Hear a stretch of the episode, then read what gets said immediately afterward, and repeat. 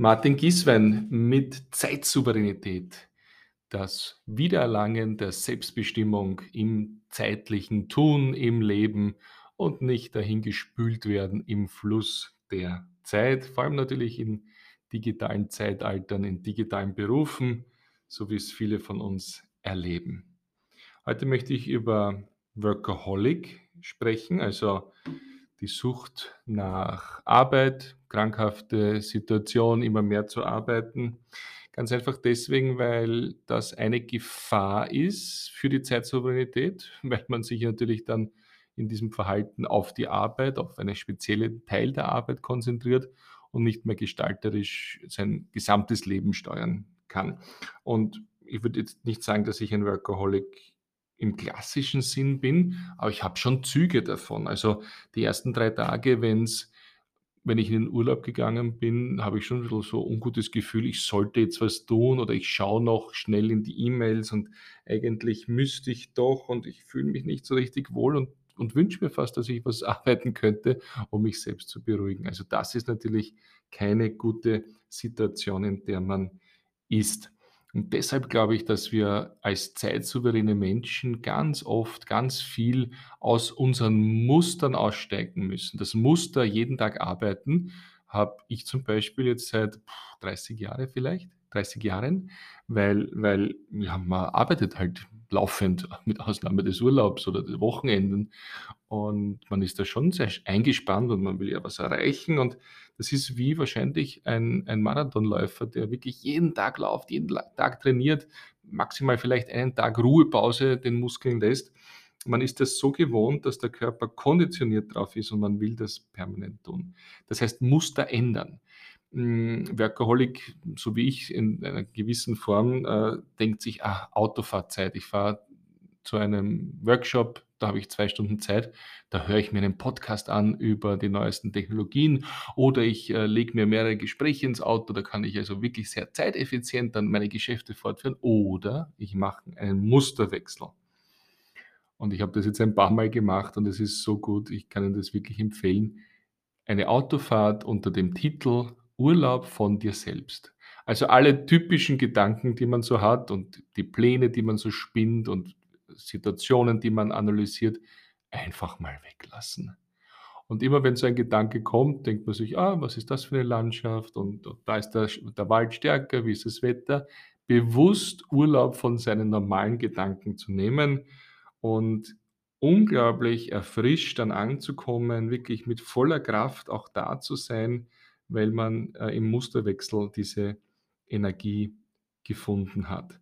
Und ohne dass ich jetzt ein Mediziner bin, aber so viel wurde mir gesagt, äh, von Ärztinnen, dass also, ähm, der Hypothalamus, unsere Gehirnanhangsdrüse, ja auch diese Ruhezeit braucht, weil sonst kommt man in so einen Stresszyklus, der nicht mehr aufhört und wo dann Cortisol ausgeschützt wird äh, wird. Also, das hat alles auch, äh, somatologische, physiognomische, äh, Hintergründe und andere Menschen machen das, äh, vielleicht in der Meditation, dass sie wirklich diesen Musterwechsel haben, diesen Bruch mit dem normalen Gedankenstrom. Ich selber schaffe das zurzeit noch nicht. Ich bin ich finde Meditation, glaube ich, toll und habe es auch schon öfters probiert und aber ich komme nicht so hinein. Also, es ist nicht mein Ding, es ist nicht meine Passion. Was ich aber auf jeden Fall tue, ist Bergwandern oder Schwimmen und einfach dann abschalten, äh, andere Gedanken haben, auch vielleicht sich andere Geschichten ausdenken. Ich habe 'ne Zeit lang sehr viel Musterbruch gehabt, wie meine Kinder kleiner waren, indem ich abends dann eine Kindergeschichte erfunden habe mit Vorgaben von ihnen, welche Tiere vorkommen sollen. Alleine dieser Wechsel zwischen diesen Gedankenstrukturen haben mir irrsinnig geholfen, am Abend auch runterzukommen. Für andere ist es ein spannendes Videospiel, weil man da in eine andere Sphäre versetzt wird. Kann ich auch gut nachvollziehen, mache ich auch sehr gerne. Ähm, für manche ist es Fernsehen, äh, für manche ist es Lesen. Finden bitte auch Sie diesen Musterwechsel, dieses Durchbrechen, damit Sie runterkommen. Warum? Ähm, wir können viel arbeiten und ich glaube, viele von Ihnen sind Menschen, die durchaus bereit sind, diese berühmte Extrameile zu gehen. Aber wenn wir dann das Buch von Andreas Salcher hernehmen, „Meine letzte Stunde“ heißt es, wo er Menschen, ähm, interviewt hat, begleitet hat am Sterbebett, äh, und zu dem Schluss kommt, dass das, was diese Menschen bereuen in sozusagen im letzten Abschnitt ihres Lebens, nämlich dass sie zu viel gearbeitet haben und dass sie zu wenig Zeit mit Freunden und Familie verbracht haben, dann ist es für uns auf der Suche nach Zeitsouveränität ein ganz ein starkes Zeichen. Ein ein ein ein ganz ein starkes Zeichen in eine Richtung, wo wir sagen, wie wir's auch in den vorigen Episoden gehört haben: „Genuss ist jetzt, Zeit ist jetzt, Souveränität ist jetzt.“ Und es ist nicht, wenn wir in Pension gehen, es ist nicht dann später, wenn irgendein äußeres Ereignis eine Beförderung eingesetzt hat, sondern und es ist auch nicht im Urlaub und es ist nicht im Sommer und es ist nicht nächstes Jahr, es ist heute.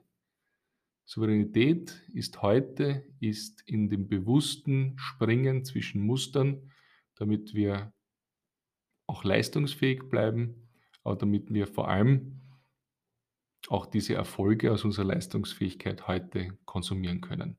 Freue mich, wenn Sie mir ein Feedback geben, ob da eine Inspiration für Sie dabei war, beziehungsweise wie Sie zu diesen Inspirationen auch stehen. Eins-zu-eins-Gespräche mit mir sehr, sehr gerne über martingieswein.com. Freue mich auf den weiteren Austausch und freue mich schon auf die nächste Episode, wo ich sage: „Ich scheine zwar konsequent, bin es aber überhaupt nicht.“ Da geht's sehr stark um das Wort der Passion, Passion.